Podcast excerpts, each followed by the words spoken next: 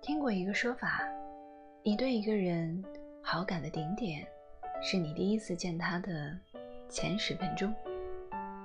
我虽不完全赞同，却也明白其中的意思，因为那十分钟包含一个你未曾熟识的人的千百种可能。他的长相如何？性格是我喜欢的吗？是比我想象的更好，还是更坏？你的好奇到达了顶峰，他的神秘到达了顶峰，而马上就能当面确认这些问题的紧张感和期待感，又成了绝佳的调料，翻炒出了这个人最好的品相。无论见面之后，两人是一见如故、两相契合，还是彼此厌弃、一拍两散，那如同摄影中 magic hour 一样的十分钟，是永远不可能再发生的。由此想到另一个问题：偶像剧的男女主人公为什么一定要最后一集才能在一起？即使中途在一起了，必不能波平浪静，总要再生些事端，弯弯绕绕，磕绊到最后。这或许是因为所有爱情剧集都几乎是延长版的十分钟，它最好看的部分永远不是甜腻的热恋，而是确定的过程。这个过程里的吸引、试探、犹疑、失望、雀跃、嫉妒、纠结，永远是爱情最好的部分。这个阶段一旦过去，整个故事最动人的部分也就终结了。即使那之后的主人公甜如蜜罐儿，对看客来说，终究带着点失落。和索然无味，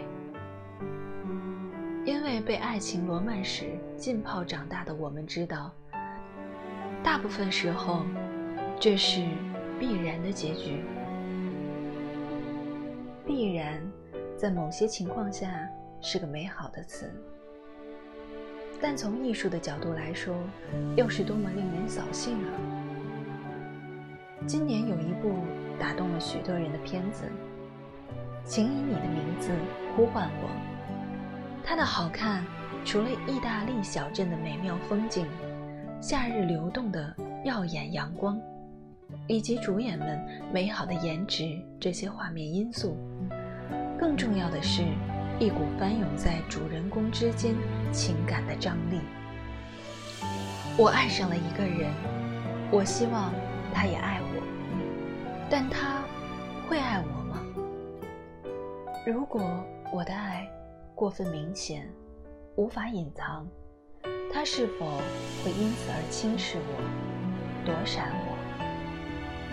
这才是爱情的美丽，而不是我爱你，你也爱我。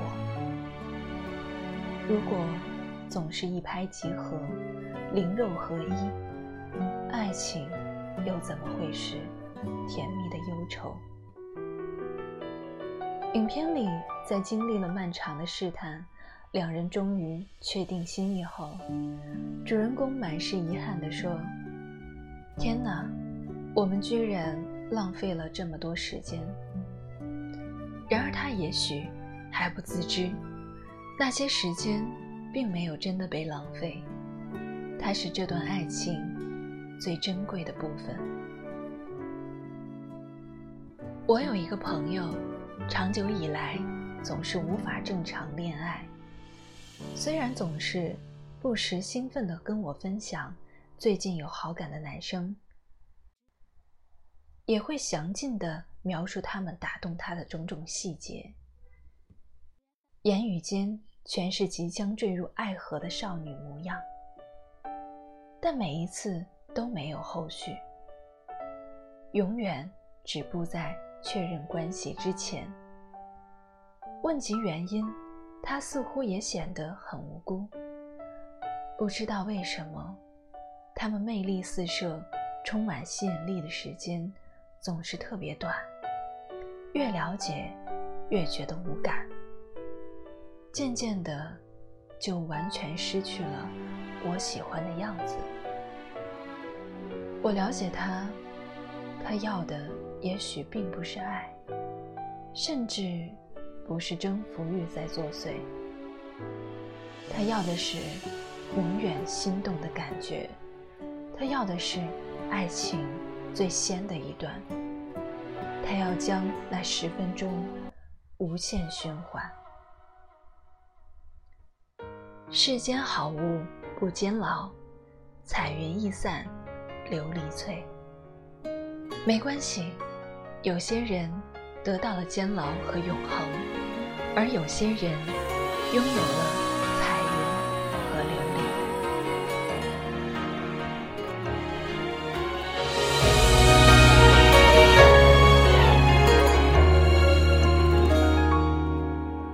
谁的心，谁独自流浪？谁的爱，不经意的交。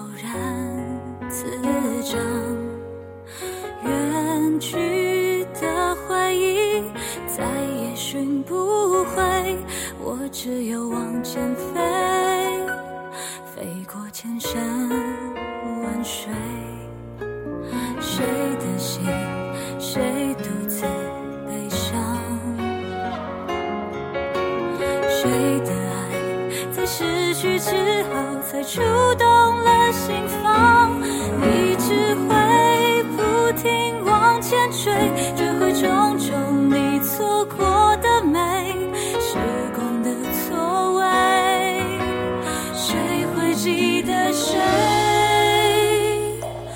就这样爱了，在离别后开始了。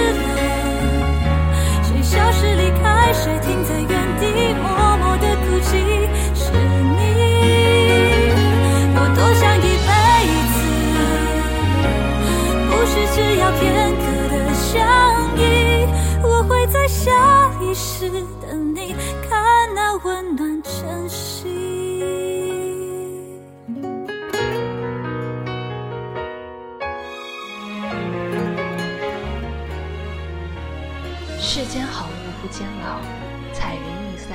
琉璃醉。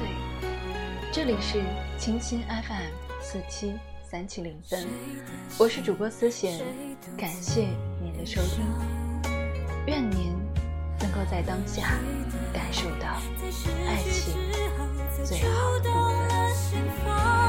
部